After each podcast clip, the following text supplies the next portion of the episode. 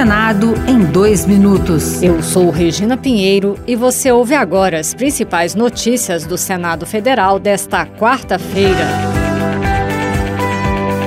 O Senado aprovou o projeto que cria o certificado empresa promotora da saúde mental pelo texto, a certificação será concedida pelo governo a empresas que adotem critérios de promoção da saúde mental e do bem-estar de seus colaboradores. Para a relatora, senadora Jussara Lima, do PSD do Piauí, o certificado contribuirá com a imagem das empresas, além de reforçar a promoção da saúde mental e do bem-estar. Nesse contexto, a proposição veicula estratégia que premia o comportamento das empresas, incentivando seu engajamento engajamento voluntário na promoção da saúde mental e do bem-estar.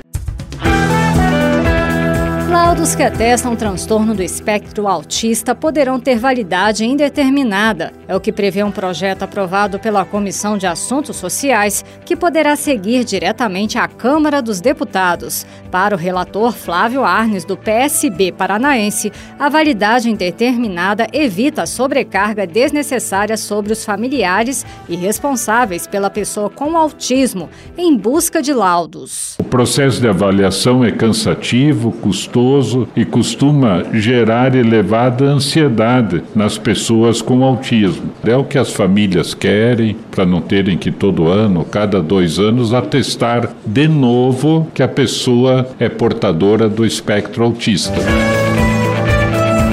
Outras notícias sobre o Senado estão disponíveis em senado.leg.br barra rádio.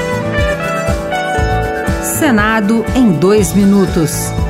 Uma produção Rádio Senado.